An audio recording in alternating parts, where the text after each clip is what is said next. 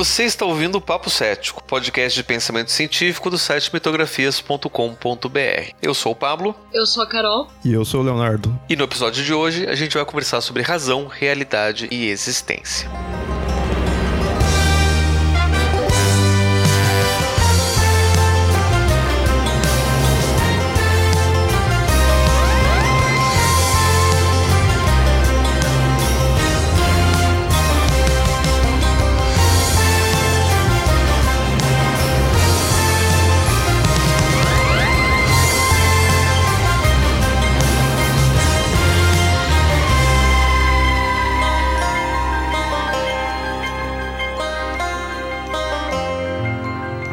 René Descartes que propôs a máxima racionalista cogito ergo sum, literalmente traduzido como penso logo sou, ou geralmente traduzido por penso logo existo. A tradução nos outros idiomas, inclusive para o francês, idioma original do autor da frase, é penso logo sou, je pense donc je suis, não penso logo existo, je pense donc j'existe. O que essa diferença apresenta para nós? René Descartes constrói sua filosofia racionalista a partir de um ceticismo extremo, questionando praticamente tudo o que ele pode, inclusive a natureza da dúvida. Ele chega a questionar se a realidade é real ou se seria apenas um sonho, afinal, muitas vezes não sabemos diferenciar as duas realidades, pois nossos processos cognitivos são praticamente os mesmos nessas diferentes experiências. Será que agora, enquanto você está ouvindo isso, não seria na verdade um sonho ou uma alucinação? Como saber o que é real? Mesmo questionando a própria realidade, ele percebeu que não consegue questionar o fato de estar duvidando. Se há uma coisa diante de todas essas dúvidas que é real, isso é a razão, a mesma que consegue duvidar e consegue pensar. Pois se duvido de algo, isso indica que há uma razão capaz de duvidar. Posso até duvidar do meu corpo ou do meu cérebro, mas se eu consigo pensar, posso ter certeza de que sou um ser pensante. Por isso, se eu penso, eu sei que eu sou. É por isso que, para o autor, a melhor forma de conhecimento é basear todo o processo epistêmico na nossa razão, pois os nossos sentidos podem nos enganar. Assim sendo, o método racional é o dedutivo, onde eu parto de uma regra geral e aplico em casos específicos. Descartes, baseado na dedução, propôs o método analítico, onde parte-se de uma ideia complexa e quebra-se em ideias mais simples, que são então estudadas e compreendidas para depois serem sintetizadas na ideia complexa original, mas agora com conhecimento de suas partes. Esse seria o melhor caminho para o conhecimento da realidade. E se sou eu quem analiso, mesmo que a ideia analisada seja fantástica ou não real, eu sei que eu existo. Mas essa existência cartesiana é uma existência interna, mental, quase solipsista, onde posso ter certeza apenas que eu existo. Ou seja, eu sei que eu existo, mas será que a realidade onde eu vivo, que as demais pessoas de fato existem, não poderiam ser elas a consequência de um grande gênio do mal que quer me enganar, ou então resultado de uma simulação, como a Matrix? O que é real? Pode apenas a razão dar conta dessa pergunta? Para Descartes, sim, e para nós.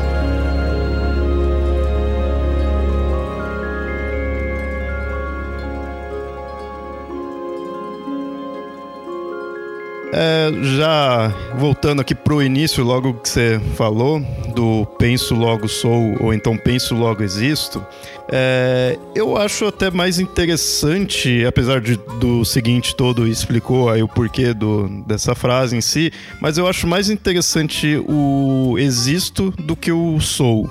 Isso talvez pega um pouco mais de semântica, não sei, mas é porque, para mim, quando você põe que algo é, ou, né, ou sou isso, ou algo é aquilo, é, para mim tá mais numa ideia de definição, definição da, da propriedade de algo, né, do que aquilo é, né?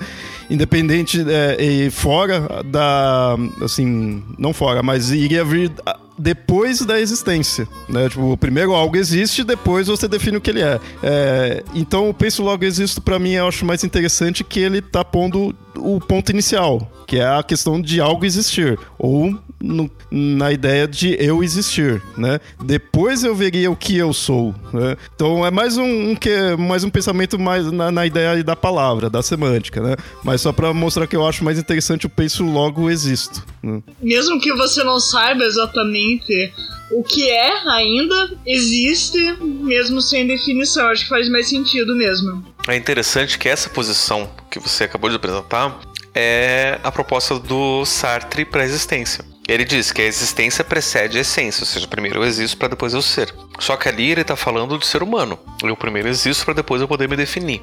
Mas tem muita coisa, por exemplo, que primeiro vai, vai ser enquanto possibilidade para depois vir a existir.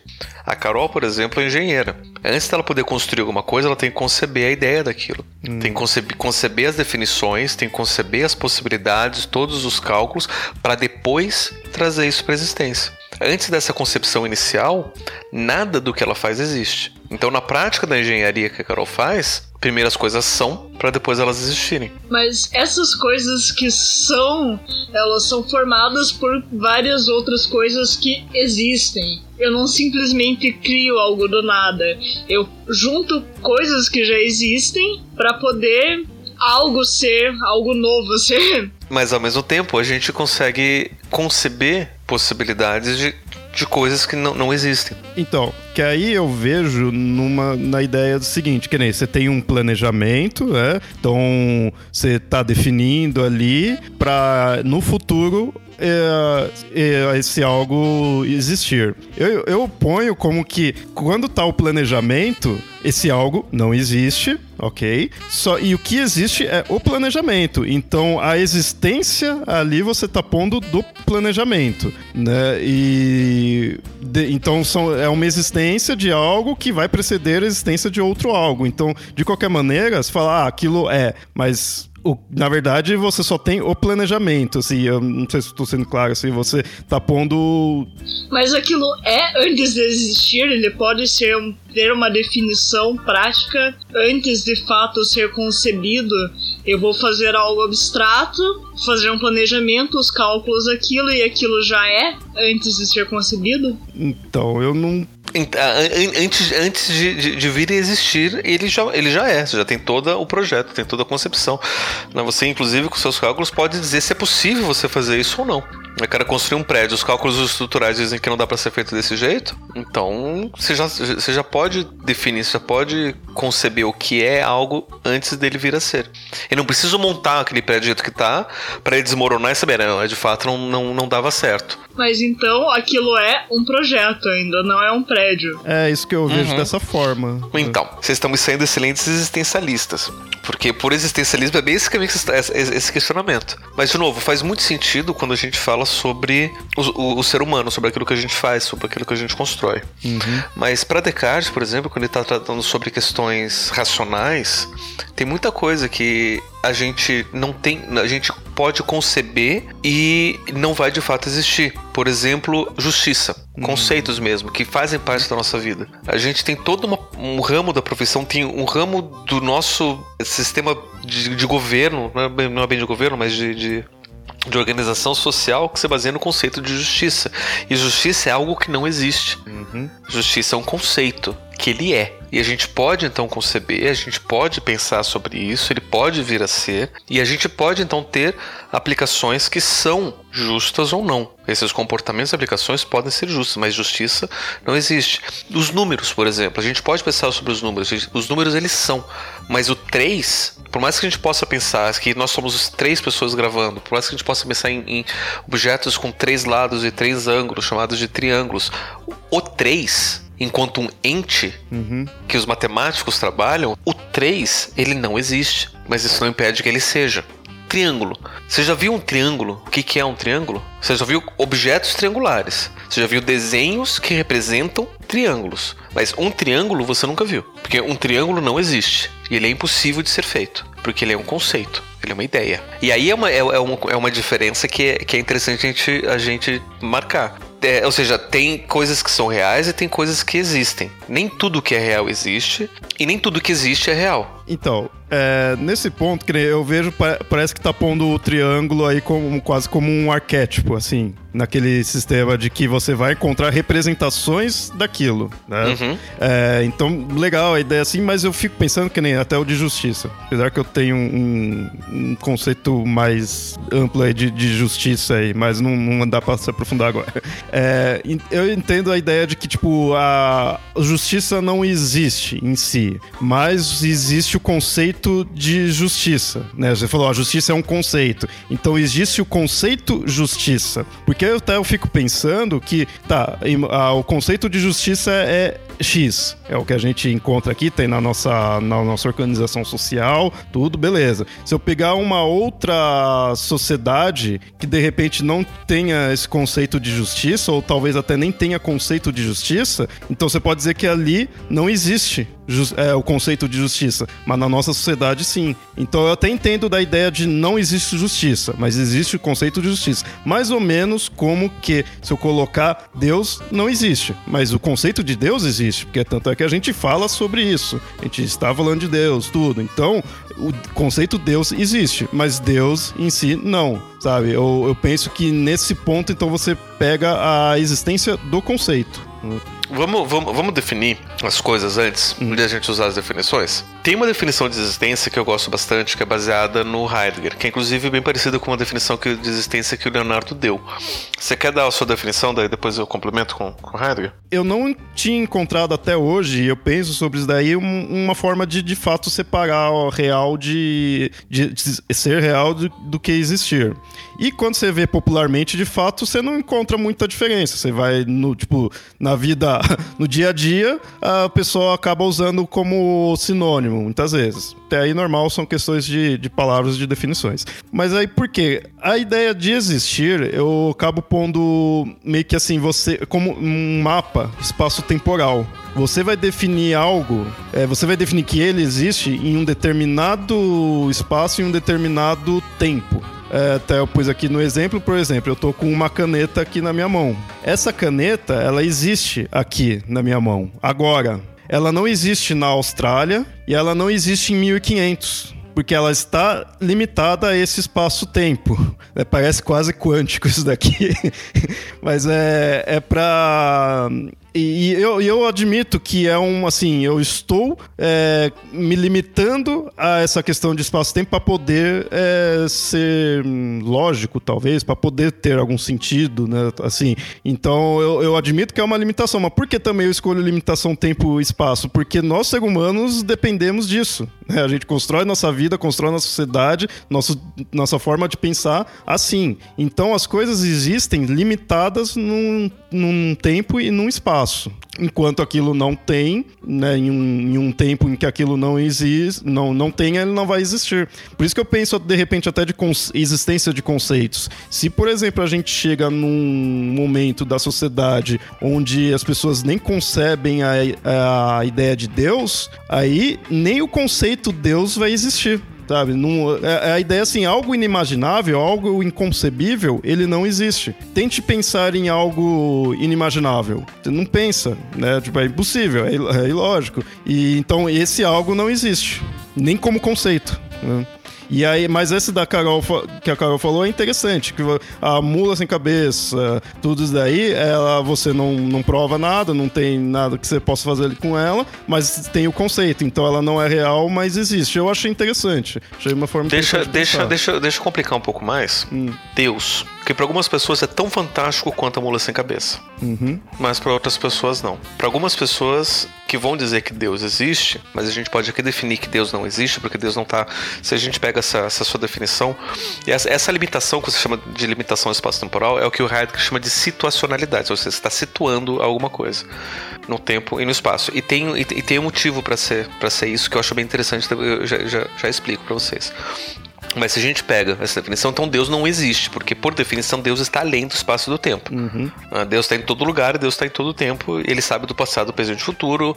Enfim, o, o, Heidegger ele vai propor a ideia da situacionalidade, ou seja, a gente só existe se está situado.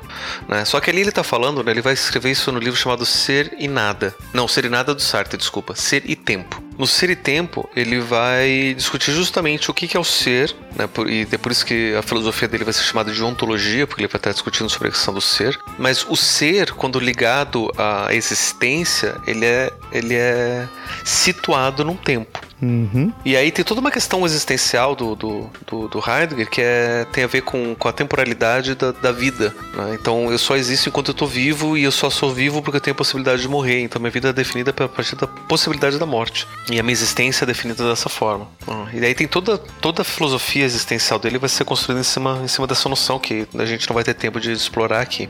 Mas só o resumo da ópera disso tem a ver com a, a ideia de do ser voltado para o tempo, o ser voltado então por uma situacionalidade, que a gente pode colocar aqui uma si- situacionalidade espaço e tempo também. Uhum. Porque o próprio nome existência vem do grego exister, existir, que é o oposto de insistência, por exemplo. Hum. Que o ek é para fora e o in é para dentro. Então, existência e insistência.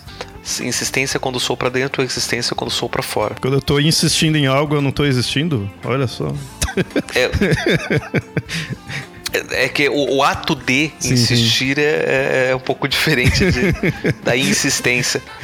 Né, que é a ideia do, do, do ser para dentro. Então, a ideia do, do existir é você ser para fora. Então, se algo não é para fora, se não é no mundo, ele não existe. Uhum. Ah, dúvida. Hum, diz essa questão de existir é de ser ir pra fora. Mas pra fora do quê? do sujeito. Ah, e aqui tá. é interessante porque a própria definição é em relação ao sujeito. Hum, então é uma coisa, assim, subjetiva, assim, é, é, é, subjetiva no sentido de que Sim. é a partir do, da visão da pessoa, sujeito. né? É, então seria, Exatamente. seria algo subjetivo, né? Uhum. Então, o que é para fora é o, obje- é o objeto. O objeto Uhum. é aquele que se coloca à frente do sujeito. né? Então, por isso que a gente fala que é aquilo que é, que é objetivo. Então, o que existe é o que está para fora. Por isso que eu posso falar com todas as letras e sem medo de errar que Deus não existe. E mesmo que eu seja religioso, eu posso afirmar que Deus não existe. Porque dizer que Deus existe é colocar Deus situado no mesmo espaço e no mesmo tempo que a gente. E, consequentemente, limitado pelas mesmas regras Uhum. do mundo onde a gente vive. Né? Estaria limitado pela gravidade, estaria limitado pela velocidade da luz, estaria limitado pelo, enfim, por todas as, as leis físicas básicas que limitam tudo que existe, também estaria limitando Deus. Como eu sei que Deus está além, né? Se eu vou acreditar num Deus, se eu vou aceitar Deus, então ele está fora dessa situacionalidade. Logo, ele não existe. Ele está fora da existência, ele não existe. Uhum. E essa é uma definição básica que a gente pode, pode partir, que é, é basicamente a mesma, mesma sua definição, Leonardo. Só que só coloquei umas palavras mais técnicas, filosóficas ali no meio. Mas é a mesma definição que você deu. É, o meu é uma definição Ah. quântica, que é a existência espaço-temporal. assim. É mais, é mais qu- qu- quase que geográfica a sua, a sua definição. Uhum. Mas ah, ah, aí agora eu fiquei pensando o seguinte: é, se tem que estar pra fora do sujeito para existir, eu sou um sujeito e eu não estou fora de mim mesmo. Então eu não existo. O pensamento não existe, então? Agora eu tô indo ao contrário, né? Então, ó, como é, que, como, como é que a gente pode colocar nesse, nesse sentido, né? Por esse pensamento existencial, essa questão de um eu subjetivo interno de fato não existe. Hum, né? Essa, essa coisa que a gente chama de mente, que fica dentro de mim, não existe. O que existe é o corpo situado numa relação espaço-temporal uhum, e a relação que eu, enquanto sujeito, faço com o mundo é a que eu chamo de consciência. Mas a consciência é a qualidade dessa relação. Então é uma relação consciente, que é uma relação intencional, ou seja, eu me coloco em direção a algo. uhum. Então eu vou ter processos cognitivos relacionados a, a partes do cérebro e do corpo, né, de movimento, de percepção, ação, que estão direcionados a coisas. Né? Então, por exemplo, tem um, um filósofo chamado Franz Brentano que ele vai dizer que toda consciência é consciência de algo. Uhum. Então, se a gente pegar a ideia de percepção só, visão. Se eu perguntar, Leonardo, você tem uma boa visão? Sim. O que você vai me responder? Sim. Sim. Você consegue enxergar o que está atrás da parede que está na sua frente? Hum, não é tão boa assim. Não, então sua visão não é tão boa assim. Mas por quê? Porque tudo depende do que você está vendo, do seu do objeto da sua visão. Uhum. Então, visão em si não é nada. É visão do quê? Uhum. Né? Uma, uma pessoa que tem miopia, por exemplo, tem uma péssima visão para chegar de longe, mas tem uma excelente visão para chegar de perto. Sim. Quem tem hipermetropia é o contrário. Enxerga de longe que é uma maravilha, mas de perto não enxerga literalmente um palmo que está na frente do nariz. Uhum. Porque tudo depende da relação que eu faço com o objeto. Mas e se essa relação com o objeto for falsa? Se o que eu vejo não é real? Falsa em que sentido? Se os meus sentidos me enganam. Ótimo, ótimo, ótimo. Excelente pergunta. Essa pergunta, se o que eu vejo não é real. E aí tem toda a questão de, de, ver, de, ser verdade. E o pior é que vai ser um episódio todo baseado em Heidegger e não estava pensando em falar sobre Heidegger hoje. Queria falar sobre Descartes, mas tudo bem. Pro Heidegger, a verdade vai ser a relação que eu construo com o objeto. Uhum. Ou seja, não tem uma só verdade. Então, nós três aqui, se a gente tivesse todo mundo olhando para o mesmo objeto e cada um tivesse uma perspectiva, uma história, uma experiência diferente, a gente teria três verdades diferentes. Porque a verdade seria a minha relação com aquele objeto. Então, a relação que você constrói é real, é verdadeira. É, é, é por isso que eu, eu, penso naquele sentido de que assim, a pessoa, ah, eu vi um fantasma. Uhum. Beleza, você Ótimo. viu. Com certeza, você viu. Agora, você vai vir falar que aquilo lá foi, tipo, vai contar toda a história que é alguém que morreu por causa do local, blá blá blá, tá toda a explicação ali, é, tipo, explicações mesmo que não, não científicas, aí a gente já tá falando sobre outra Uhum. coisa. Mas a questão de que você viu um fantasma, você viu. E eu até acho interessante definir como um fantasma, já que pra você aquilo lá foi um fantasma, então você viu. E até a gente Sim. pode dizer que o que ele viu era real. Sim, sim, sim. Porque de fato vai. E, e até a gente pode colocar aqui, como ele vai ser. Ele vai perceber como um objeto, ele vai perceber como algo externo e que vai afetar ele diretamente. A gente pode dizer que, que, que ele é real. Deixa eu até dar um exemplo bem, bem interessante, né? E fazer até propaganda do primeiro episódio do Horrores Urbanos, Devoradores de Alma, o episódio sobre as sombras. Tem um fenômeno chamado paralisia do sono. Uhum, E quando ocorre a paralisia do sono, geralmente as pessoas veem som- vultos e sombras. Então, é, e, e é bem interessante que geralmente as pessoas estão dormindo, daí quando elas acordam, elas não conseguem se mexer, e elas olham, tentam entender o que está acontecendo, e elas veem essas sombras, por exemplo, no pé da cama, porque é onde justamente elas estão olhando. Hum, E aí até que elas eventualmente conseguem se mexer, daí a sombra não tá mais lá. E é muito comum para quem tem paralisia do sono ver essas sombras. E é muito comum para quem vê essa sombra ficar com muito medo dessa sombra. Porque às vezes essa sombra ela tem um formato específico, às vezes essa sombra parece olhos vermelhos, como se fossem demônios, às vezes essa sombra parece tipo como se fossem braços ou tentáculos tentando abraçar, agarrar a pessoa, né? vê detalhes específicos assim.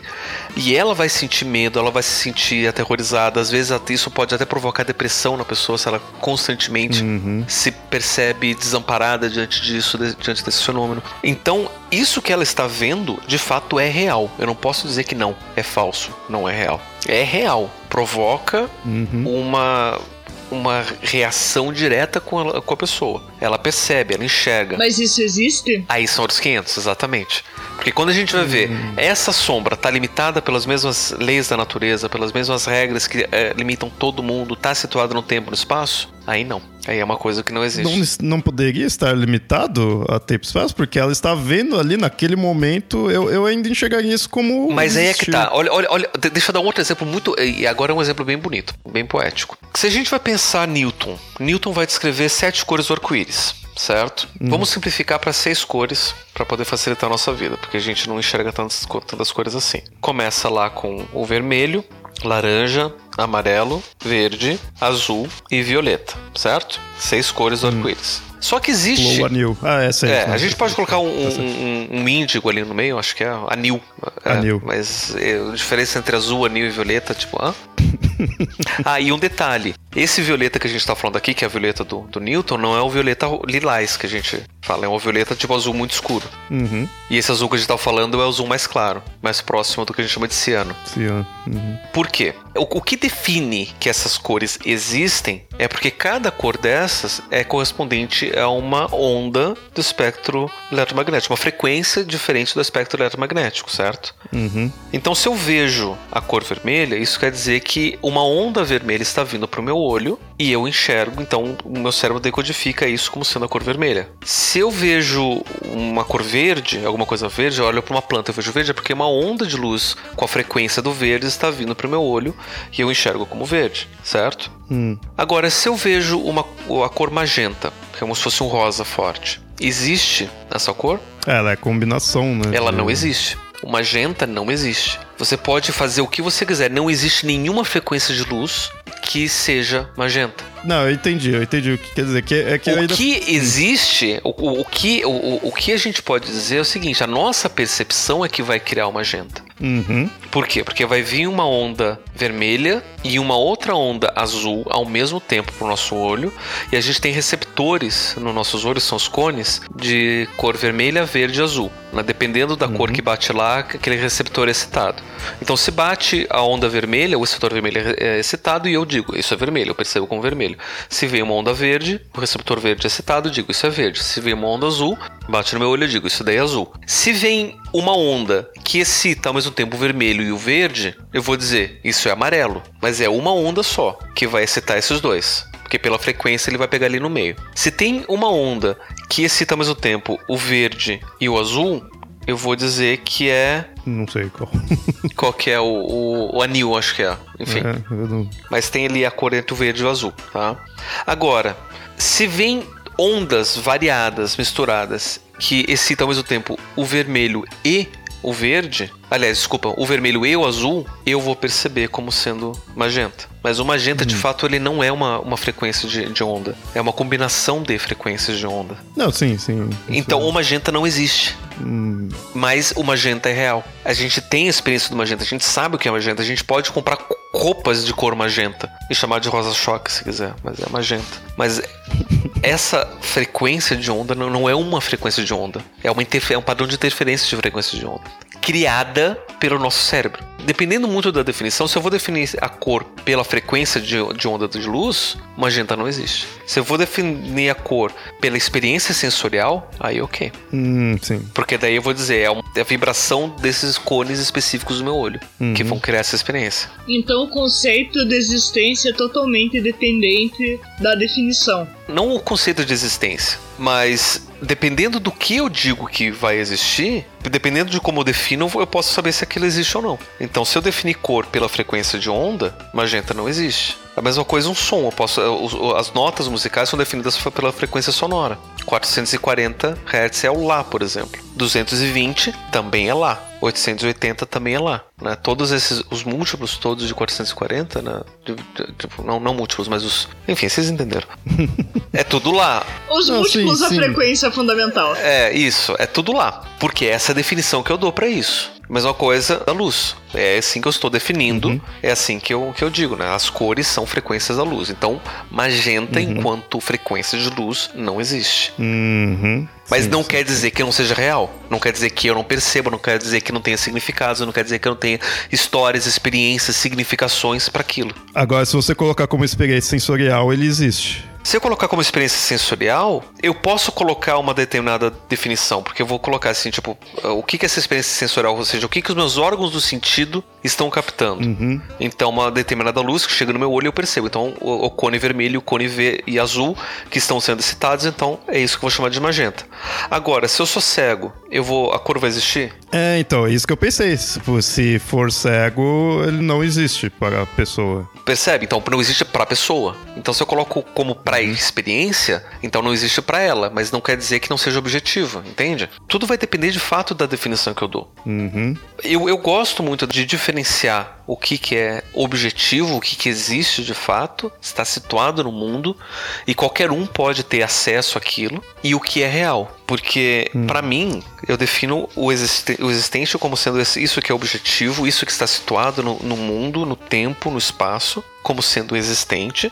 E, ao mesmo tempo, eu gosto de pensar que tudo aquilo que interfere na minha vida, tudo aquilo que me afeta pessoalmente, como sendo real. Hum, tá.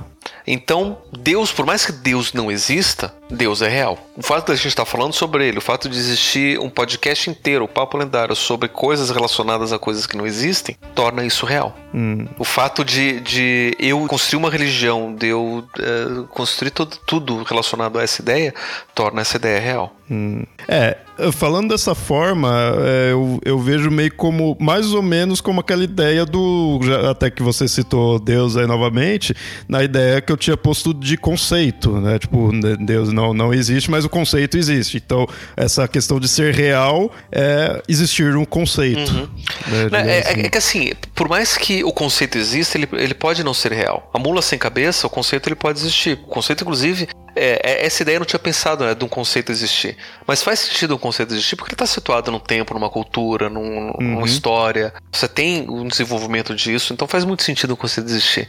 Mesmo que não seja real. Né? Ou seja, a mula sem cabeça, por mais que a gente ouça barulhos de, de cascos batendo e a gente veja uma luz, ninguém vai dizer, ah, essa é mula sem cabeça. Porque a mula sem cabeça, pra, na nossa existência, hum não é real, né? Ou seja, não, não nos afeta diretamente. Ah, sim, sim. Agora, se afeta. Que nem Deus, você falou que é real porque ele afeta. Uhum. Então, se a mula afetasse, Passa então a ser real. poderia passa a ser real. Então isso também depende de como. Pra pessoa que acredita, pra pessoa que acredita na mula hum, sem cabeça, sim, a mula sem cabeça sim. é real. E aí o acreditar vale, tem sentido para você dizer o que é real ou não. Porque hum. o acreditar é você dar o valor de realidade para alguma coisa. Certo. Por isso, por isso que eu posso acreditar em coisas que não existem. Uhum. E elas passam a ser reais pra mim. Se eu acredito nisso, eu dou um valor de realidade. Tá. Sim, sim, tá, tá dando pra entender. Tá interessante. É a lógica do placebo. É a lógica do placebo. Uhum. O placebo existe? Existe. Mas existe princípio ativo que faz alguma coisa? Não. Mas é real? É, muito real, porque tem um efeito direto ali sobre a pessoa. O que está agindo? Nada. Uhum. Não existe nenhum princípio ativo que esteja de fato agindo. Mas mesmo assim é real. E se pode construir conhecimento em cima de coisas que não são reais ou não existem? Claro. Exemplifique todo o conhecimento em cima de literatura, por exemplo, se eu vou é, trabalhar o conteúdo da obra literária, vamos aqui conversar sobre Harry Potter e construir todas um monte de fanfics hum, e vamos sim, construir sim, sim. É, teorias sobre os personagens e tudo isso daí são coisas que não existem. Hogwarts não existe, Hogwarts não é real, a magia do mundo Harry Potter não é real, não existe, todo mundo sabe. E mesmo assim a gente constrói um conhecimento gigantesco sobre isso. Tem indústrias que giram em torno disso. A indústria é real, os efeitos são reais, mas o conhecimento especificamente, não. E, e, todo mundo que fala sobre Harry Potter concorda que é falso. Daí a gente cai naquele conceito relativo novamente. Existe com relação ao que existe como um livro. Exatamente. Mas se a gente for tentar construir conhecimento a respeito de algo mais abstrato, novamente caímos em Deus. Como eu posso construir conhecimento em cima de algo que não é real? Aliás, é real, mas não existe. Isso é totalmente dependente da percepção. Da experiência. Da experiência de cada indivíduo. E o exemplo de Deus é interessante porque ele cai na questão das religiões e das mitologias. Uhum. Porque o que vai definir isso é o fato de eu ter um grupo, uma cultura que vai meio que conversar a respeito disso e vai junto compartilhar essas experiências e vai construir histórias que ofereçam sentido para essa experiência. Essas histórias que oferece sentido para essas experiências que são comuns para esse mesmo grupo é o que a gente chama de mitologia. Sim. Um personagem específico dessa história, talvez o mais poderoso deles, o mais importante, o protagonista dessa história toda, é o que a gente vai chamar de Deus. Uhum. Mas é uma narrativa criada para poder oferecer sentido para uma experiência. Experiências reais, muitas vezes baseadas em, em situações que existem. Mas a narrativa que eu vou criar para poder oferecer um sentido para isso pode conter elementos que não existem. Mas como oferece um sentido para algo que eu vivo, eu vou dizer que é real. Então, uma pessoa cética, ao se deparar com algo que é real e vai tentar questionar isso, como ela vai construir um conhecimento verdadeiro acerca desse conceito? Eu não consigo imaginar como eu conseguiria construir conhecimento sem questionar algo que, por mais que seja real, não exista. Como que eu consigo, sendo cético, construir um conhecimento em cima daquilo que é real, mas que não existe? Esse é um questionamento eu que eu, como cético, estudioso de religião e mitologia, eu me faço o tempo todo. E até mesmo como psicólogo, né? Sempre quando me perguntam, Pablo, você é ateu? Eu sempre respondo, eu sou psicólogo. E, e, e, eu, e eu não respondo de brincadeira. Respondo, e essa resposta é a melhor resposta que eu posso dar mesmo. Por quê? Porque eu, pessoalmente, não acredito em nada. Eu sou cético, eu duvido de tudo. Logo, não tenho como dizer que Deus existe, né? E até filosoficamente eu, eu afirmo com todas as letras: Deus não existe. Porque, por definição, Deus está além da situacionalidade do mundo e da existência. Então, por definição, ele está além da existência. Mas eu sei que Deus é. Aquele mesmo ser lá do, do Descartes, do Penso Logo Sou. Deus é. Inclusive, mitologicamente, dentro da mitologia abraâmica, quando Moisés pergunta para Deus: Deus, qual é o seu nome? Diga que eu sou aquele que sou, aquele que é. Que é o Jeová, ou Javé, aquele que é. Olha só, vou começar a usar isso quando alguém vier encher o saco e falar, ah, mas como vem mostrar então que, que Deus não existe? Aí fala, ó, ele está além da existência, então não tem como existir. Porque você falar que está além da existência é algo bonito, assim, pra pessoa, Sim. né? Mas aí você fala, ele está além da existência. Se ele é, é atemporal, se, se, ele construiu a existência, se ele é o criador uhum. da existência, se ele sabe do passado, do presente e do futuro, ele está além da existência, ele não está limitado para as nossas existências. Então, por definição, ele não existe, ele não pode existir. Por isso, por isso, por isso que pro, pro, pro, cristianismo, o mito do cristianismo é importante, porque quando Deus encarna no Jesus, em Jesus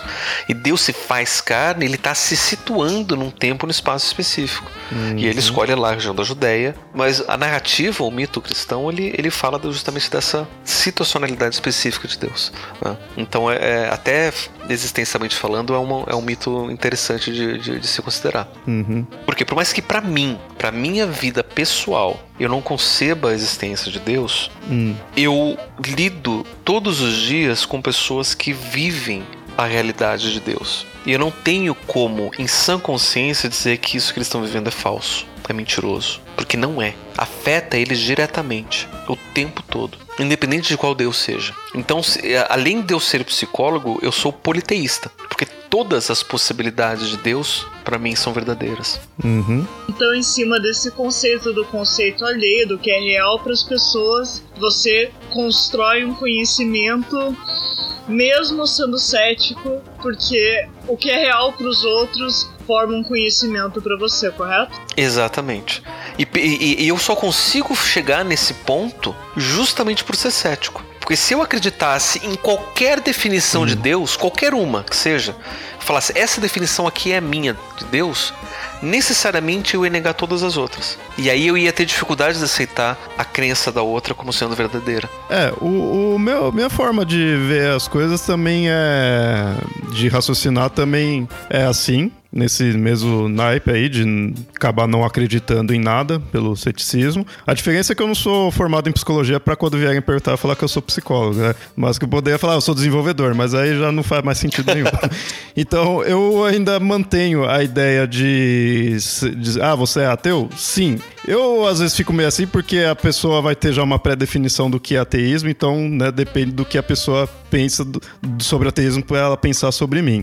Mas seria essa ideia, eu sou ateu porque eu não acredito em nada e então Deus é uma dessas coisas do qual eu não acredito. Né? Então o ateísmo está aí, tá por esse motivo, né? E eu não acreditaria em Deus da mesma forma como qualquer outra coisa eu não acreditaria. Né? Mas é esse mesmo princípio que o Pablo colocou, de duvidar de tudo, não acreditar em nada pelo ceticismo. Né? Só que aí tem uma, uma, outra pergunta interessante que dá pra gente levar, levantar disso, né? Tem um pensador que ele é lá na mesma época do Descartes, que ele veio, ele questiona na verdade o, o, o, o cartesianismo que Descartes vai dizer que se eu consigo pensar a respeito, aquela coisa ela, ela é, e aqui a gente está aqui racionalmente chegando a conclusões de que as coisas podem ser reais, mesmo que elas não existam. Mas esse pensador chamado John Locke, ele tem uma frase que diz assim: não há nada na consciência que antes não tenha passado pelos sentidos. Hum. Ou seja, tem que perceber alguma coisa para daí poder pensar a respeito disso. Hum. No caso de Deus, por exemplo, que não é, ele não se mostra, né? ou seja, ele não está aqui no mundo e, consequentemente, ele não passa pelos nossos sentidos, a gente não percebe Deus. Como é que, como, como que a gente pode ter consciência disso? Na verdade, existe também efeito placebo de perceber Deus, não? As pessoas dizem que sentem a presença do Espírito Santo, digamos assim, é uma auto-hipnose também. Então, aquilo é real para a pessoa, ela sente aquilo, mas não existe. Eu, eu, eu, acho que tem mais aquela coisa, a pessoa percebe alguma coisa e ela dá o nome disso de Deus. Sim, sim. A pessoa. É, o que é tipo de questão de. Eu, eu vi dessa forma. É, você não perceberia Deus, você percebe os efeitos, né? Que aí você, você acreditando, você põe aquilo como sendo efeitos de Deus, né? Tipo, eu percebo o mundo, da onde o mundo veio, de Deus, né? Mas a grosso modo essa ideia, né? O que me faz pensar também, por exemplo, que se a pessoa não tivesse consciência nenhuma do que seria Deus, se a pessoa nasceu e cresceu num ambiente onde nada sobre Deus é falado, ela nunca ia ter uma experiência de Deus. Hum, só que aí começa a questão então da onde que surgiu o primeiro esse conceito. Né? É. Olha só, é interessante se indagar isso, da onde que veio né, o primeiro Deus. Deixa eu até justificar essa minha hipótese, que se a pessoa nunca fala sobre Deus, ela não vai ter consciência disso. Tem uma tribo aqui no, no Brasil chamada os Piranhã, uhum. que eu adoraria poder estudar mais, mas tem muito pouco material sobre eles. Até mesmo porque é uma cultura muito complicada pela própria construção deles. E teve um pesquisador americano chamado Daniel Everett, que estudou os Piranhã. E ele era um missionário protestante que foi espalhar a palavra de Deus no meio da floresta amazônica. E encontrou os Piranhã e falou: Eu vou conhecer o idioma deles, eu vou aprender a falar com eles para daí então contar sobre Deus e tentar catequizar eles. Só que a cultura e o idioma Piranhã é uma cultura muito ligada no aqui e no agora. Eles não têm muita noção de história, eles não têm muita noção de tradição. Matemática para eles é uma coisa completamente abstrata e o pensamento abstrato para eles é uma coisa muito estranha. Por mais que eles tivessem um conhecimento muito claro sobre tudo em volta deles, né? ou seja, eles sabem todas as plantas e todos os animais, eles têm um, uma linguagem riquíssima sobre tudo isso. É, sobre coisas abstratas, eles não têm muita noção. Então, sempre quando o Daniel tentava falar sobre Deus, sobre Jesus, ele, eles perguntavam: Mas cadê esse cara? Não, ele já morreu. Tá, mas e daí? Então, já morreu, já morreu. Não tem nada de falar sobre ele aqui. Não, mas uhum. veja bem, porque ele é filho de Deus, tá aí. Cadê esse Deus? Não, Deus não tá aqui. Então, por que você está trazendo ele para cá? E são questionamentos que estavam trazendo para ele que fez ele se questionar. E hoje o Daniel ele é ateu, ele se descon desconverteu, sei lá como é que a gente pode chamar isso. Né? Ele se converteu ao ateísmo. né? Justamente por conta desse, desse convívio com os Piranhã. E aí é, é interessante porque é toda uma cultura que tem uma dificuldade gigantesca de conceber o conceito, de aceitar o conceito de um Deus. É, o, eu, eu fiquei pensando, é, surgiu agora essa ideia aí, já que falou aí de se ficasse separado, né, você não vai ter a ideia de Deus, então da onde que teria vindo, né, o primeiro Deus? Eu fico pensando o seguinte, que nem atualmente, atualmente você vai ter o conceito de Deus porque você vai pegar de toda a sua sociedade, né? Então a pessoa que nasce agora, ela já vai receber isso daí. Então da onde que vem o primeiro? Quem não, aí você pega e se for analisar as, as civilizações mais antigas, né, o homem primitivo, o ser humano primitivo, ele tá mais próximo à natureza. Então a, as religiões religiões até mais próximo, a gente sempre mostra isso, né? Que tá mais próximo da natureza, tudo é mais aquela coisa do o, o sol, né? Ser a entidade, os elementos ali serem as entidades. Até aí, né, o pessoal que nos ouve já conhece. Por quê?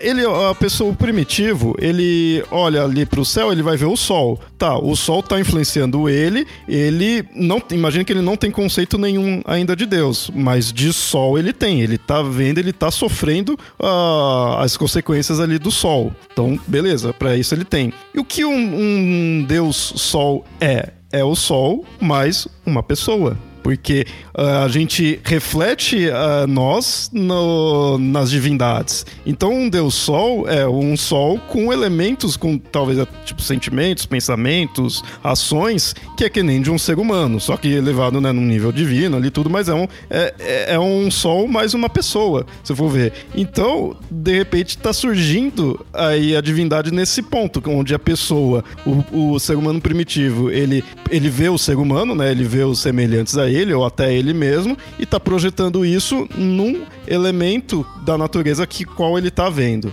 E essa mistura forma Deus. Aí, eu criei o primeiro Deus, é, juntou o humano com a natureza. Bem isso mesmo. E, e essa primeira forma de pensar Deus é que, que as, a ciência das religiões chama de animismo. É quando eu começo a ver na natureza e nos elementos da natureza a alma humana. Né? Eu vejo sentimentos nas coisas, eu vejo que a chuva chora e tem que estar tá triste. E daí quando eu começo a pensar que eu pessoas ficam tristes, eu vejo que a chuva tá chorando, né, que a nuvem tá chorando, o céu tá chorando. Então quem é que tá triste lá? Aí eu começo a personalizar e eu começo a criar essas entidades, né, que eu chamo de Deus e tudo mais. Uhum. Existe alguma serventia para esse mecanismo humano de projeção elementos inanimados para identificação? Como assim, se, se, se o animismo ele serve evolutivamente para alguma coisa? Isso você tá perguntando? Sim, aham. Uhum. Olha, eu nunca parei para pensar sobre isso. Mas eu, eu acho que no nosso primeiro episódio que eu tinha comentado sobre crença, a crença, a crença ela serve como, como um, um modelo de, de, de, sobrevivência. O animismo, ele seria, a gente pode pensar como uma forma de, de identificação. O nosso, é, só que eu não sei se ele serviria para alguma coisa ou se é consequência de algo anterior. Porque o nosso cérebro ele acaba evoluindo e surgindo como uma, vamos colocar assim entre aspas, né, como uma máquina de viver e perceber padrões. Uhum. E fazer isso é muito bom para nossa sobrevivência, porque se eu sei que determinado alimento é bom, então eu sempre vou atrás desse tipo de alimento. Se esse cheiro, se esse se esse gosto é bom, eu sigo esse cheiro, esse gosto. Se eu sei que aquele determinado som é acompanhado depois por uma coisa perigosa, quando eu ouço aquele som, eu fujo daquele som. Então, viver padrões é muito bom para sobrevivência. Só que isso traz consequências também, que é, por exemplo, eu acreditar em coisas que não existem. Ou seja, eu estou vivendo um padrão, aí eu induzo, intuo, imagino algo que não está lá. Né? que é o que a gente chama de, de, de, de erro de falso positivo. Né? Eu acho que aquele uhum. barulho é um monstro quando na verdade não é. Nas outras vezes foi, mas aquela vez não é. Então eu estou acreditando em algo que não, que não existe. Né?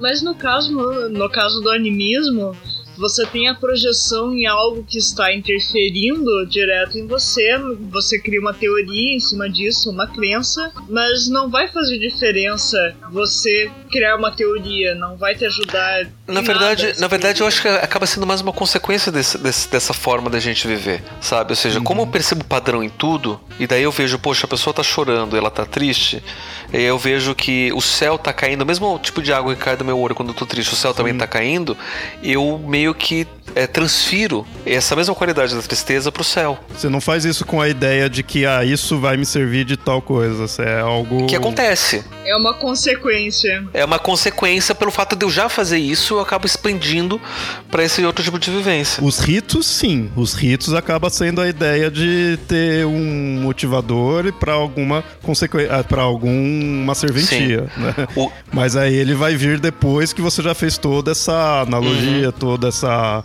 relação. Não, o rito a gente vai dizer que o rito é a, é a vivência do mito. É quando a gente presente, uhum. a gente celebra e comemora e, e vive, celebra, comemora e vive o mito. Bom, e assim, mas assim, você falou de da pessoa, então, acredita mesmo no que não, não existiria, né? Torna-se real para ela ali, mas aí a gente foi questionando essa questão da serventia ou não. E se a pessoa de repente. A, a pessoa não, se na verdade tudo isso daqui não existe e a gente acreditaria né, que existe. Ou melhor, eu acreditaria que isso existe, que vocês existem, mas necessariamente não, existi não existiria em si. Eu acredito que é real, mas não existiria. Porque se, se, a gente for parar pra pensar, se eu acredito que algo é real e eu vivo como sendo real, eu dou valor de existência, por mais que aquilo não exista. Uhum. E daí, para eu poder diferenciar algo que para mim é real, para mim é verdade, mas que não existe ou que existe, é muito complicado. Eu vou precisar de outras pessoas. Né? Eu vou precisar aceitar que outras pessoas vão me dar esse apoio, que existem ferramentas alheias a mim para poder dizer que aquilo de fato está lá. Uhum. A existência então carece do coletivo. Sim, porque o coletivo é objetivo, é, é a parte de mim que tá para fora. Sim. Ah, mas é, é, é, essa pergunta do, do Leonardo traz a base do que a gente chama de solipsismo, que é a premissa. Que eu acho interessante pra caramba. Que eu acho legal a ideia. única coisa que existe sou eu. Na verdade, sou eu. E é só eu. Então você, ouvinte que está acompanhando a nossa conversa, imagine que apenas você existe. E tudo isso que você está ouvindo agora não passa de uma ilusão, ou criada pelo seu cérebro, pela sua consciência, ou criada por Deus, ou por um gênio maligno, criada por sei lá quem. Mas que de fato nada disso existe. Como e, e, e o, o, grave é como que eu consigo provar que isso é falso? Eu não tenho como. Exato. Essa que é a grande questão posso puxar uhum. do meu argumento, né? Porque é, a gente já até conversou rapidinho em outros episódios é, do Papo Lendário mesmo a questão do solipsismo, e aí até que é, foi você que me apresentou um argumento né, que se usa para rebater. E o pessoal até agora vai achar que eu sou solipsista, mas não. Mas azar, vocês não existem, então não faz diferença. Tá nem aí, né? É, é tá nem aí que é aquela ideia de ah, como que eu consigo escutar, acho que você colocou uma, tipo, uma sinfonia, né? Tudo, uma obra, né? Como que você consegue é, apreciar, escutar aquilo lá, só que você não consegue produzir, né? E é uma ideia interessante, é um argumento acho que interessante, só que aí eu já vejo que é possível, ó, de repente, a pessoa que seja a favor do solipsismo dar um passo atrás e rebater isso daí na ideia de que, na verdade, eu posso, mas essa ilusão que eu mesmo crio faz com que eu não me sinta capaz de fazer isso, não me sinta com a habilidade, né? Não, não, acredite também que eu não seja capaz, então eu apenas posso absorver. Porque nesse universo do qual eu crio, com todos vocês aí, com, com os artistas criando as sinfonias, é, nesse universo eu estou limitado às habilidades que eu tenho aqui, que eu, que eu aparento ter, mas no fundo eu posso. E sabe o que é pior? Hum. Tem várias pesquisas que corroboram isso que você está falando. Se, por exemplo, é, chega uma pessoa hum. que não sabe jogar basquete, ela tenta jogar basquete e não consegue, mas aí você faz com que ela pense, mentalize e comece a acreditar que ela consegue jogar basquete. Ela começa a mentalizar que ela está jogando e como que ela consegue acertar a cesta, ela consegue internalizar isso. Quando ela vai jogar de fato basquete, ela consegue jogar muito melhor do que antes, sem ter treinado de fato, só mentalizando. Hum, então tá. Isso tá chegando a segredo e coisas do tipo. só mentalizar. Né, a lei da atração. Só mentalizar. Não, a lei da atração é um pouco diferente. a, lei, a lei da atração é um pouco diferente. Uma das justificativas para a lei, lei da atração é esse tipo de pesquisa, que de fato é, é real. Uhum.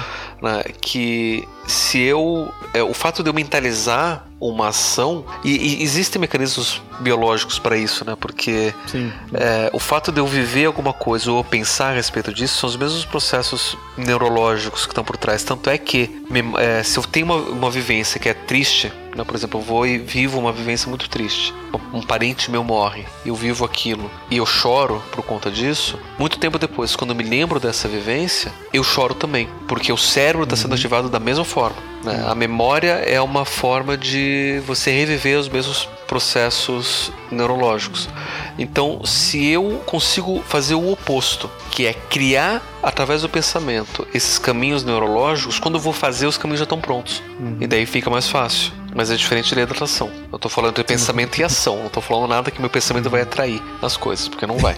Só que aí que nem eu pus essa ideia de que a pessoa pode rebater esse argumento falando que não, é, é, é a ilusão, é criada dessa forma mesmo. E aí, como eu falei, a pessoa dá um passo atrás, né? E dá esse novo argumento. Ou seja, você nunca vai conseguir provar nem que sim, nem que não. Uhum. e aí isso cai como qualquer hum, teoria de conspiração, como qualquer essas diversas ideias de qual você sempre vai ter um passo atrás, né? A gente até já citou isso em outros episódios. Você dá um passo atrás e põe um argumento, então nunca. Não, vai ser impossível de você hum, é, poder negar aquilo, né? Poder provar a negação, uhum. né? Daquilo lá. Exato. E aí, para mim, pessoalmente, se torna inútil. Tipo, ah, é assim ou não é assim? Dane-se, tipo, não tem como eu provar, ué, não tem como eu fazer nada. Uhum. Então é inútil, né? Se torna um conceito inútil. Eu gosto pra caramba de solipsismo, mas eu ponho, é um conceito inútil. Uhum, que não te leva a nada. Sim. É. E, e e é, e é interessante porque eu, eu, eu, particularmente, não diria que é uma coisa inútil ou que eu, eu eliminaria essa possibilidade por ser inútil. Mas isso me coloca é, o questionamento em cima do racionalismo como sendo base principal para justificar essas coisas. Porque o que justifica a teoria de conspiração, por exemplo, é puramente o racionalismo. Né? Ou seja, é ideias e lógicas de uma coisa que leva para outra, e aí, enfim, uhum. se, se, eu elimino todas as falácias, se eu elimino todos os problemas e pego só a ideia, é só a ideia que está por trás. Não é evidência, não é existência. Uhum. São ideias que estão sendo alimentadas que justificam crenças para eu dizer que algo é real mas são processos racionais. Né?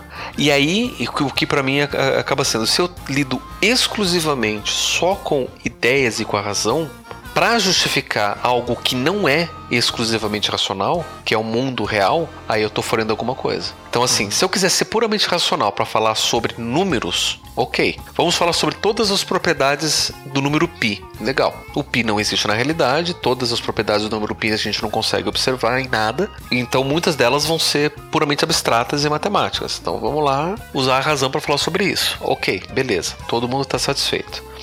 Agora, a partir do momento que começa a falar que reptilianos estão por trás do governo e que tem vampiros que estão alimentando as guerras e, e tem os lobisomens, e, enfim, começo a criar narrativas para poder justificar coisas na realidade, mas que essas narrativas só se alimentam baseadas em ideias, aí já começa a falhar alguma coisa. Hum. Então, coisas que existem carecem de estudos também a partir de outros itens existentes. Exato.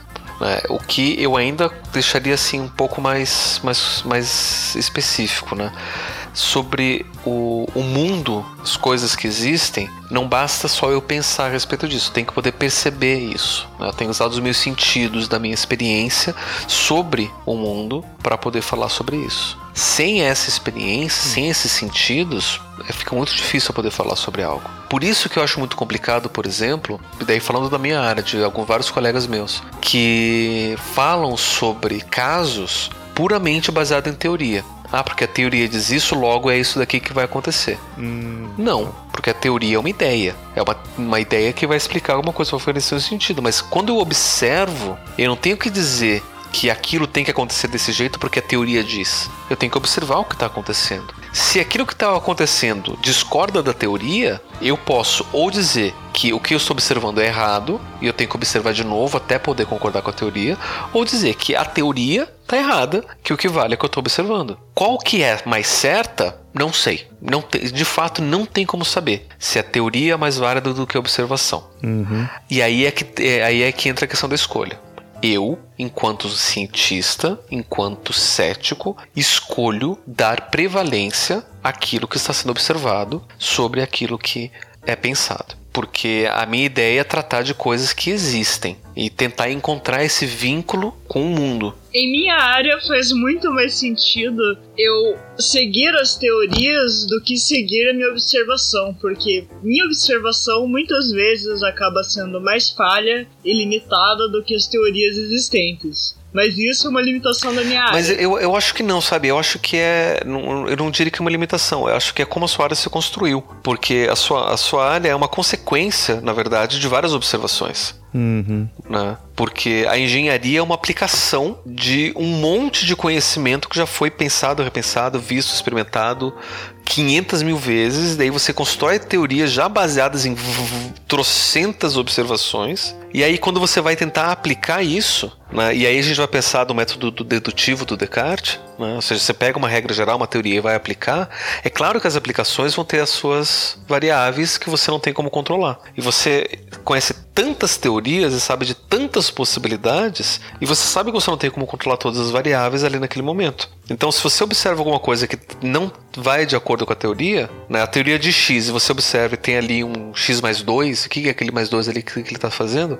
Bom, então alguma coisa aconteceu de errado, porque a teoria prevê o x, então tem que ser o x. Hum. Mas isso não quer dizer que a observação está errada. Só quer dizer que o método que foi feito para observar é falho. Não considerou determinado elemento. Né? É, desconsiderou. Mas se você voltar para a teoria, vai estar tá lá. Ou pior, às vezes você pode tentar procurar, procurar na teoria e não tá lá. E aí é que a engenharia ajuda a gente a rever, inclusive, a própria física e a, e a própria ciência. Né? Uhum. Tipo, ó, nesse caso aqui não tá dando certo, a gente já tentou de tudo não tá funcionando. Então é preciso uma nova teoria. Exatamente. E aí, de novo, o observado prevalece sobre o pensado.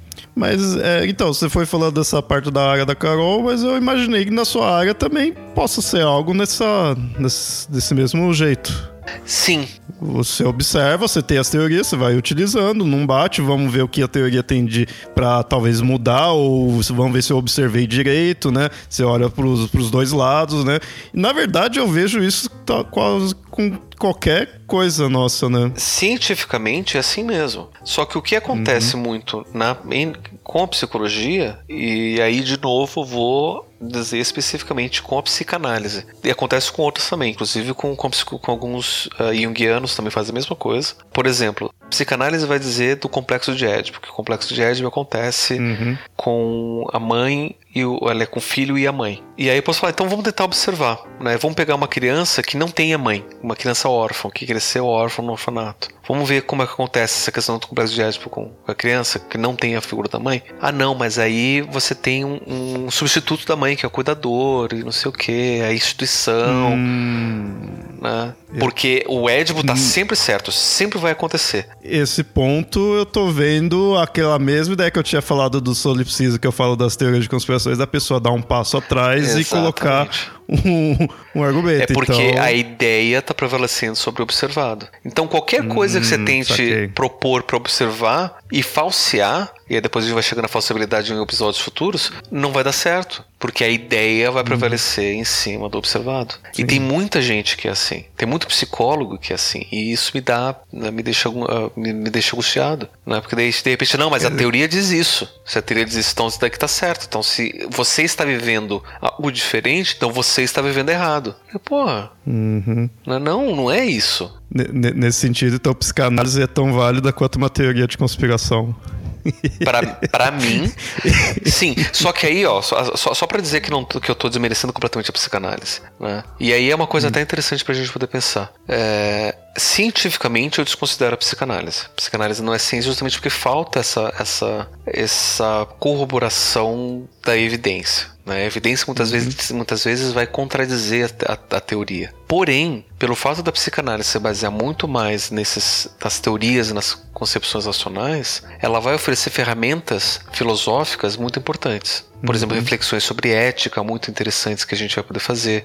A psicanálise dentro da, da psicologia é uma das poucas que considera o valor do sofrimento. Uhum. Enquanto a medicina fala, você está sofrendo, então vamos te dar algum remédio para você parar de sofrer. A psicanálise vai questionar isso. Por que, que a gente tem que dar? Por que, que a gente tem que eliminar o sofrimento? Por que, uhum. que a gente não vai poder valorizar e dizer que esse sofrimento tem um sentido na vida da pessoa? Então, é, são, são algumas reflexões racionais que ajudam a gente a não também ir muito pro outro lado. Então a, uhum. acaba dando um, um, um, balanceamento interessante nesse sentido. Então, reflexões racionais eu entendo a psicanálise, agora cientificamente eu desconsidero completamente. Então, e nesse sentido, outras coisas aí também descartaria da ciência, como a própria filosofia, né? A filosofia que sempre ficam questionando o que é, o que não é, ela, nesse sentido, talvez ela também não entraria como científica. Como ciência, sim. Filosofia não, não é ciência. A filosofia, uhum. muito pelo contrário, vai dar bases para poder entender ciência.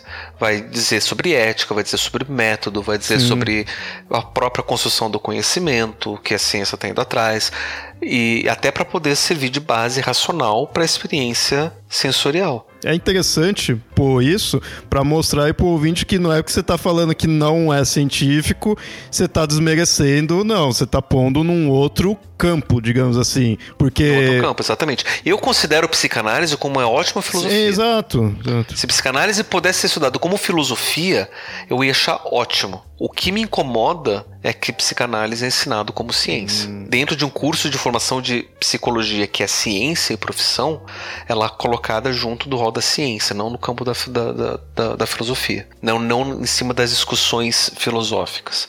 Isso me incomoda. Ok. Mas se fosse só reflexão filosófica, ia, ia ser ótimo. Né? E, e, e, a mesma coisa, por exemplo, a questão da, da, das teorias de, de conspiração. Uhum.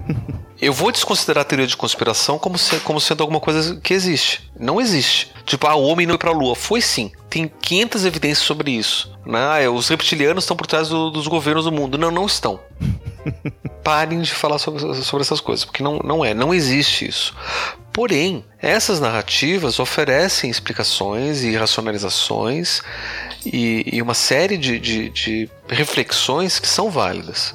Nem que seja uhum. para entretenimento. Sim, que já é válido. Já é válido. Acho que não, não é porque só entretenimento já. Né? né? É, é, é, uma coisa, por exemplo, o, o Mundo Freak, que, que é nosso, nosso amigo, né? O, todo o projeto deles, eu me sinto, eu enquanto cientista e cético, me sinto incomodado com muitas, muito do que eles fazem. Por quê? Porque eu vejo até como um desserviço pro ceticismo. Porque eles colocam, ah, se você quiser ser cético, você pode ser cético. Se você não quiser ser cético, você não precisa. Não, você precisa ser cético, sempre. É uma ferramenta incrivelmente útil para todo mundo. E falar, não, porque olha só, essa pessoa viu e viveu não sei o que, então, quem sabe os aliens existem. Não, desse jeito que a pessoa tá falando, não, não existe, então parem. Né? André, quem tá falando isso é o Pablo, não sou eu, viu?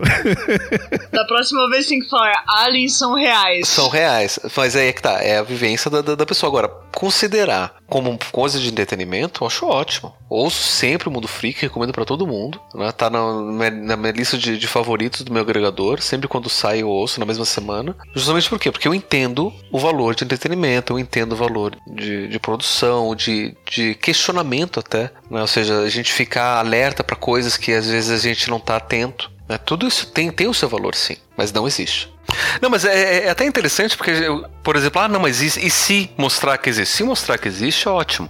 Né? E, e, só que o, o, caminho que a gente está fazendo é o, é o, contrário. Né? Então, por exemplo, ah, não, mas magia é uma coisa real. Magia é real pra caralho, mas não existe. Né? Ah, mas eu fiz lá um, um, um ritual mágico e, e funcionou, teve lá o seu efeito. Não, você quis ver alguma coisa, você fez o ritual e você viu alguma coisa. Mas não quer dizer que existe uma relação causal entre uma coisa e outra. Mas isso é real para você. Mas não existe a relação causal. Ah, mas e se eu conseguir mostrar que existe? Ótimo, se você conseguir mostrar, ótimo, é assim que a ciência anda. Mas até conseguir demonstrar, até a gente conseguir reproduzir, até a gente conseguir ver e entender o que está acontecendo, não tem como dizer que existe. Né? E é esse o caminho que a gente faz. Uhum. Tá, eu acho interessante, se você souber, pelo menos para indicar para as pessoas o que, que dá para elas irem atrás disso daí. Que a gente falou aí os, alguns nomes, a gente falou do, Desca, do Descartes, do, do Locke, e isso daí a pessoa tem que ir atrás do que mais do que de é, isso está voltado para o existencialismo.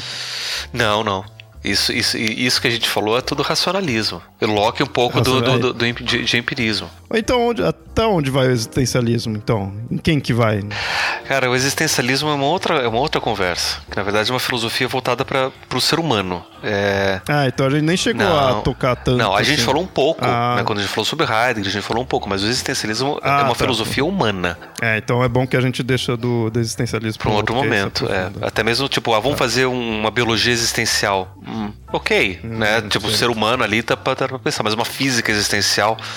Será que o átomo pensa sobre si mesmo? O átomo né, é consciente? Né? Porque esses livros falam sobre consciência, sobre percepção, fala é uma filosofia humana. Então a gente pode ter ciências humanas existenciais. Não, mas, é, mas eu acho talvez então interessante mostrar para a pessoa que quiser, quiser ver mais disso daí, onde ela pode ir, quem, quais autores, quais nomes, ou de repente até qual época que teve-se mais pensando sobre isso, que é interessante entender. Que é, que é legal quando você pega na, na, na, humanidade inteira onde que se teve pensamentos desse tipo, onde começou. Né? Esse, é, se a gente vai pegar o racionalismo que a gente estava discutindo como base, ele vai, a gente vai encontrar exemplos dele desde a Grécia Antiga desde antes de Platão, Platão, Sócrates, Aristóteles, né? Principalmente com um cara chamado Parmênides. Parmênides, ele, na época do, dos pré-socráticos, é, eles tentavam encontrar o arqué, né? Qual que é o, o, o, princípio de tudo, e o Parmênides dizia que era a razão. A razão era a base de tudo. Tanto é que ele dizia que através da razão ele chegou à conclusão de que tudo no mundo é constante que nada muda, porque a razão é uma coisa constante também, né? ou seja, 2 mais 2 sempre vai ser igual a 4 todas as definições que eu vou dar sempre vão se manter, então a razão sempre vai estar constante. O Parmênides vai ser o, primeiro racionalista nesse sentido. Ele vai inspirar depois Platão no racionalismo dele. Mas o Platão vai ser, vai seguir esse, esse, esse caminho. Platão também vai ser racionalista. Depois, na Idade, na Idade Média, na Europa, a gente vai ter Santo Agostinho seguindo esse, esse caminho também mais racionalista. E entre os árabes tem um monte deles que agora não vou me lembrar. Né? Por mais que eles sejam mais empiristas, mais relacionados a Aristóteles e, e ao Heráclito, que era um, um, concorrente do Parmênides, que eram mais empiristas, mais ligados à, à experiência. É, mas você tem ali na, na, Idade Média esses pensadores. E daí depois na modernidade, a partir do século XVI, para final do século XVI, começo do século XVII, você tem o Descartes, que vai ser o, o principal racionalista. E a partir do Descartes, vários outros que vão seguir, né? Entre eles um cara chamado Leibniz, que vai ser um dos, dos fundadores da, do cálculo, junto com Newton. Né? O Newton também vai seguir esse caminho racionalista, que vai combinar depois um cara chamado Kant, que vai ser um racionalista que vai criar uma nova filosofia chamada idealismo, né? que se der a gente fala sobre isso mais à frente, em outro momento. A partir de Kant, a gente começa a questionar o racionalismo puro. E muitos dos questionamentos que eu trouxe aqui, né, seja, para dizer que se eu sou exclusivamente racionalista, eu estou de alguma coisa, quem apresenta isso é o Kant. Então, a partir de Kant, as coisas começam a mudar um pouco, lá no século XVIII. E a partir do século XVIII para cá, a história da filosofia passa a ser um pouco diferente. A gente não vai considerar o racionalismo como sendo exclusivo, como sendo puro. Né? A gente vai considerar também bastante o empirismo, né? como as ideias lá do Locke que eu trouxe, né? que não há nada na consciência hum. que antes não ter passado pelos sentidos. Os sentidos eles são, eles são a nossa base para entender o que, que é real.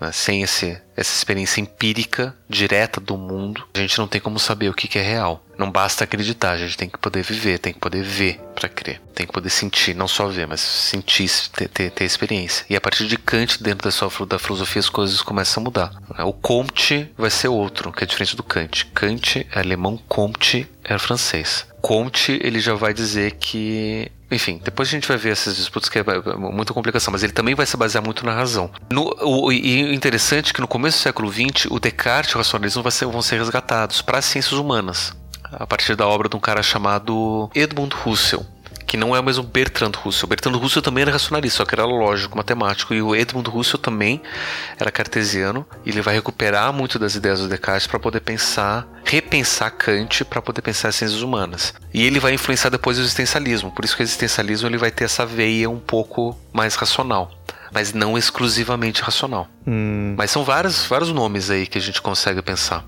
E atualmente, o que que você, como que você acha que a gente está atualmente? Você acha que está num, numa balança disso daí? Não. Ou não? Como Hoje, atualmente a gente está numa bagunça, porque no, no, na década de 80, isso daí vai dar pano para manga para outro momento.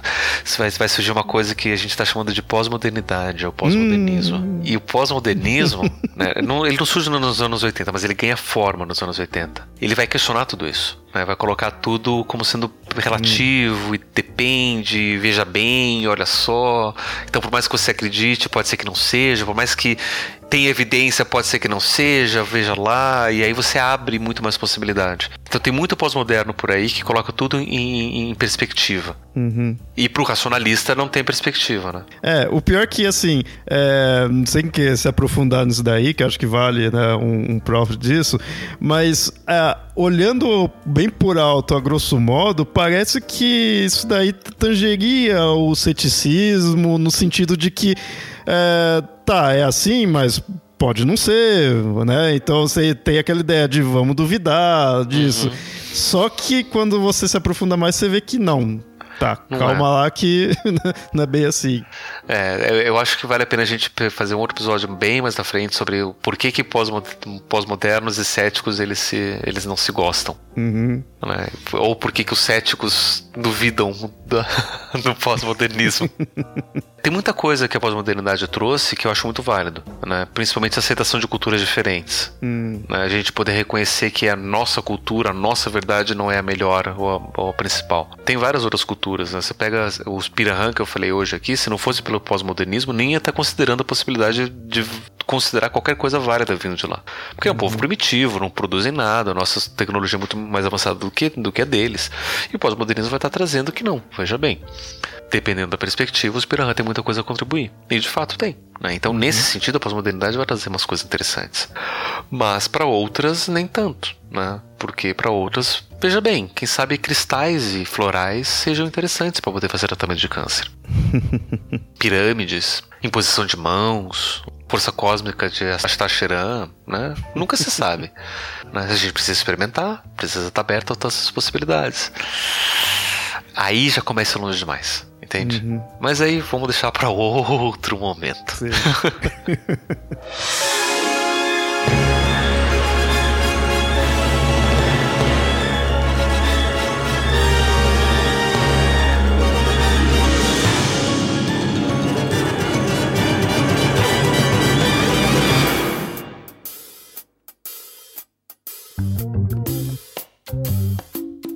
A razão é uma ferramenta incrível para nos ajudar a construir o conhecimento, mesmo se partirmos de um posicionamento cético, das dúvidas. Porém, ao lidar com o mundo real onde vivemos, não temos como nos livrar das nossas percepções e sensações. Talvez não precisemos chegar ao ponto do filósofo George Beckley que disse que ser é ser percebido. Ou seja, se algo não é percebido, esse algo deixa de ser que estranhamente chega na mesma conclusão cética de que não temos como ter certeza alguma sobre o mundo material para além daquilo que ou percebemos para Berkeley ou pensamos para Descartes. O ceticismo extremo desses autores nos coloca em uma posição delicada diante do resto das nossas vidas. Eles tinham como resposta final a existência de Deus, como solução para os seus dilemas. Descartes dizia que, para que o mundo tivesse a ordem que apresenta e não fosse desordenado, como os nossos pensamentos, ou como a produção de um gênio do mal, Deus deveria ser o Criador e garantir que as coisas ainda estariam lá, mesmo se nós não pensássemos sobre elas. Da mesma forma, Berkeley alega que, mesmo quando não percebamos algo, Deus, por ser onisciente, estaria percebendo tudo. Logo, tudo existiria por ser percebido por Deus. Mas a grande é como garantir que Deus existe. Infelizmente, para essa pergunta, não temos como dar uma resposta clara ou definitiva que não seja baseada em crenças pessoais. Como o filósofo francês Jean-Paul Sartre disse, ainda que se Deus existisse, em nada alteraria a questão. Esse é nosso ponto de vista pois ainda teríamos que lidar com questões mais fundamentais, como a própria existência humana. O autor ainda diz que, se Deus não existe, há pelo menos um ser no qual a existência precede a essência, um ser que existe antes de poder ser definido por qualquer conceito, e que esse ser é o homem, ou como diz Heidegger, a realidade humana. E essa posição sobre a existência nos abre duas possibilidades. Ou o mundo possui suas essências claras e definidas, desconhecidas para nós, e o papel da ciência é apenas descobri-las tais quais elas se mostram, ou o mundo é, como propôs uma tábula rasa, um quadro em branco. E o papel do cientista é criar a compreensão de realidade do mundo onde vivemos. Assim, ou nossa essência precede a nossa existência, ou nossa existência precede a nossa essência, que acaba sendo criada por nós. Porém, se tem algo que a ciência conseguiu demonstrar com toda certeza nesse último século, é que não temos como ter certezas absolutas de nada, pois a cada momento, a cada novo experimento, nossa realidade é transformada e é redesenhada. De um mundo que era o centro do sistema solar para um que é apenas um pálido ponto azul na imensidão do cosmos. De um ser humano que era o ápice da evolução da vida para mais uma espécie entre bilhões que existem, já existiram e potencialmente ainda existirão. Quanto mais conhecemos, mais percebemos que as nossas crenças sobre o mundo e sobre nós mesmos não são assim tão importantes. Mas isso, ao invés de tirar a beleza da existência, nos abre para descobrir ainda muito mais possibilidades de existir. E ainda que questionemos quem somos nós, podemos saber que a dúvida nos abre muito mais possibilidades para descobrir isso do que qualquer outra certeza pode ser capaz.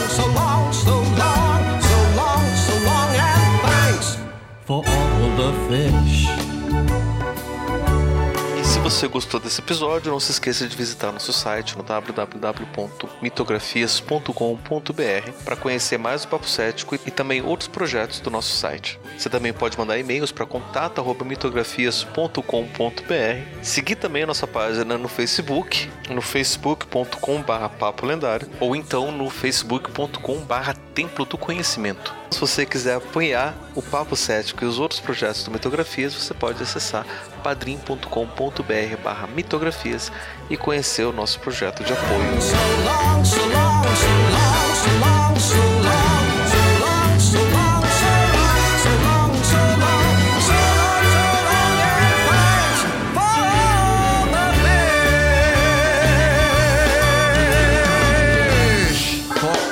fish.